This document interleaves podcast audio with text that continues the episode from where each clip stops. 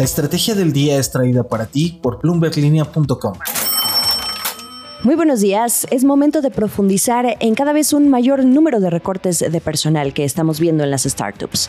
Pizzo es la última en anunciar despidos, pero hay más empresas. La gran pregunta es qué hay detrás. ¿De qué estamos hablando? Tenemos que hablar de la ola de recortes de personal que está comenzando a ser notoria entre las grandes empresas de tecnología y también en las startups, especialmente las que gozan de estatus de unicornio, que son las que hoy valen más de mil millones de dólares. En medio de estos recortes se habla de mayor eficiencia para ahorrar dinero, reducir costos o bien por asuntos relacionados a estrategias de negocio por cambios en el mercado. La más alarmante, los efectos de la sobrecontratación, que pudieron llevar a cabo durante periodos de rápido crecimiento y mucha liquidez, gracias a las enormes sumas de dinero que han recibido de los grandes fondos de inversión en sus rondas de financiamiento. La realidad es que el barril sí tiene fondo y el dinero se acaba. Esto se está viendo en Estados Unidos, pero también en América Latina, incluso en Europa. El efecto ya es de esquina a esquina sin embargo, inició en las grandes empresas tecnológicas que cotizan en Wall Street. Un ejemplo, Netflix. A mediados de mayo recortó a 150 empleados luego de que viéramos esa pérdida histórica que tuvo de 200.000 suscriptores. Pero también tenemos a Robinhood, PayPal, Klarna, Homey, Peloton y otras 46 empresas que desde finales de enero comenzaron a formar esta ola de recortes de personal. Algunos de estos han sido por hasta el 50% de la plantilla laboral. En esto también está involucrado el contexto macroeconómico, la alta inflación y las alzas en las tasas de interés de las que tanto hablamos a diario. La volatilidad de los mercados financieros está permeando también en el mercado del capital privado y los fondos de inversión comienzan a decir ajustense los cinturones porque viene un periodo de menor liquidez. No se cierra la llave por completo, pero es hora de apretarse el cinturón. Uno de los fondos más importantes de Venture Capital, Sequoia, dijo que la época de bonanza, los buenos tiempos, ya terminaron y no hay señales de cuándo volverán. En momentos así, la recomendación es revisar la hoja de costos, dónde se puede ahorrar, y así evitar o prolongar lo más posible el tocar al personal. Cuando eso no es suficiente, es cuando vienen los recortes. Aquí Sequoia ha dicho, persigan los ahorros y eviten el despilfarre, en proyectos o en otras áreas como el marketing es mejor apegarse a sus áreas de negocio más fuertes. Hay quienes también están viendo esto con la playera puesta de mantenga la calma, keep calm. Brian Reward, fundador de una red de emprendedores llamada Latitud, dijo en LinkedIn que la transformación de América Latina aún empieza y los fondos están bien capitalizados. Serán meses movidos, pero todo eventualmente pasará. Esto es el dato del día. Vamos a profundizar en los recortes y sus razones. Tenemos, por ejemplo, a Klarna, una fintech de origen sueco enfocada en servicios de pago, muy hecha a este modelo de compra ahora y paga después, que por cierto bancos tradicionales como Santander ahora ya también persiguen.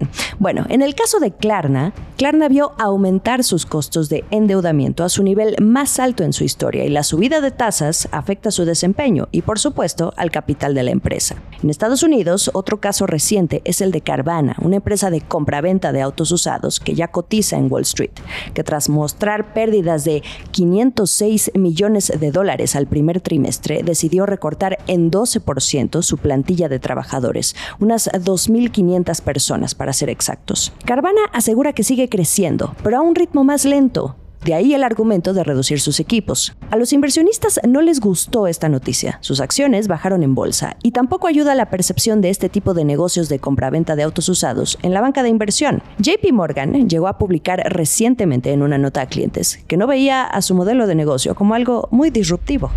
Acciones y reacciones. Ahora, una cosa son las startups, pero ahora vámonos a los fondos, que también están reduciendo sus participaciones en algunas empresas. Tenemos el caso de Tiger Global y D1.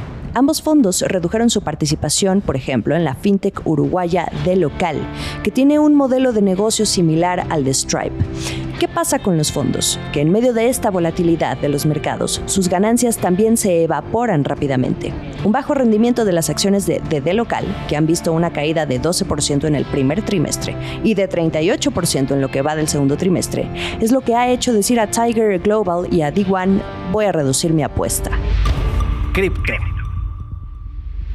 La ola de recortes también está alcanzando el ecosistema de criptomonedas, uno del cual pensaríamos es de los más fuertes en términos de interés por parte de los inversionistas. Pero así como hemos visto la sacudida en el precio de los activos virtuales más atractivos como Bitcoin, estas empresas no están siendo inmunes al contexto. Además, el nerviosismo y la histeria de los colaboradores, que como en el caso de Carvana, se fueron enterando de los despidos por medio de correos electrónicos o juntas por Zoom, se ha venido transformando también en un desahogo a través de las redes sociales. Y este también acaba de ser el caso de Bitso, la empresa de criptomonedas más importante de la región mexicana y que apenas hace un año, justo en mayo de 2021, se convirtió en unicornio. Este jueves comenzaron a circular mensajes de empleados de la empresa que comunicaban un recorte masivo al interior de Bitso. Se habla de entre 80 y 100 personas. La empresa le dijo a Bloomberg Línea que se trata de 80 en total, pero hay quienes argumentan que sí son más de 100 personas despedidas, que estuvieron siendo llamadas en grupos de 20. Los recortes están en las áreas de ingeniería y operaciones, según nos informó una persona cercana a la empresa que prefirió no revelar su identidad porque no está autorizada a hablar de manera oficial. ¿Y qué es lo que dice Bitso? Argumenta que eh, el recorte, este recorte, es con base en su estrategia de negocios a largo plazo. El caso de Bitso es significativo porque esta es una de las empresas, al igual que Kavak, que también ha iniciado una estrategia agresiva de mercadotecnia en los últimos meses para darse a conocer y por supuesto ganar usuarios masivos. Ese es el objetivo. Los seguidores de los partidos de fútbol son un mercado jugoso y ahí se han estado concentrando. Además, este no es un caso aislado. Ya lo hemos visto también en otras grandes empresas en esta industria como Crypto.com en la Fórmula 1 y la NBA. Lo mismo Coinbase. Último y no menos importante, el caso de Bitso llama aún más la atención porque apenas esta semana, aquí en este podcast, platicábamos del recorte que también estaba aplicando la Argentina Buenbit, en su caso, el 50% de su plantilla. Pasaron solo dos días entre una y otra noticia. Hay más preguntas que respuestas. Apenas hace unas semanas, la empresa a cargo de Daniel Vogel como CEO anunciaba su inicio de operaciones en Colombia. También, al mismo tiempo que vemos el anuncio del recorte, la empresa está buscando nuevo personal. Pero incluso, Daniel Vogel también reveló hace poco que él es uno de los inversionistas ángel que aportó en una ronda Serie C que acaba de llevar a cabo la mexicana Nowports a alcanzar también el estatus de unicornio esta semana. Por ahora, Bitso ha optado por no dar más detalles. La voz. ¿Y qué opinan quienes están dentro de estas empresas? Carlos Rodríguez Salcedo, quien reporta sobre los asuntos de América Latina para Bloomberg Línea, pudo platicar desde Nueva York con David Vélez, el CEO de Nubank, que salió a bolsa el año pasado. Esta es su perspectiva ante la ola de despidos que está incrementando su fuerza. Vamos a escuchar. Las crisis son momentos para... Eh, nosotros decimos que la crisis es un momento para prepararse para la, recobra, la recobrada del otro lado y son momentos donde las empresas tienen que volverse más eficientes. Eh, todas las empresas crecieron muchísimo durante, la pandemia, hay oportunidad de siempre ser más eficiente y ver dónde están yendo los costos. Así que nosotros estamos viendo con, con, cuidado eh, qué oportunidades tenemos de, de, aumentar nuestra eficiencia operacional y tratando de, de, cortar gastos eh, desnecesarios. Dicho eso, no vemos ninguna necesidad de hacer ningún tipo de, despidos. Eh, nosotros hemos invertido muchísimo en nuestros empleados, tenemos un equipo muy, muy, muy fuerte y de hecho continuamos, eh, continuamos contratando muchísima gente durante este año y creciendo bastante. Estamos en una posición muy fuerte después de nuestro IPO, donde levantamos más de 2.8 billones de dólares, tenemos más de otro billón de dólares en, caja.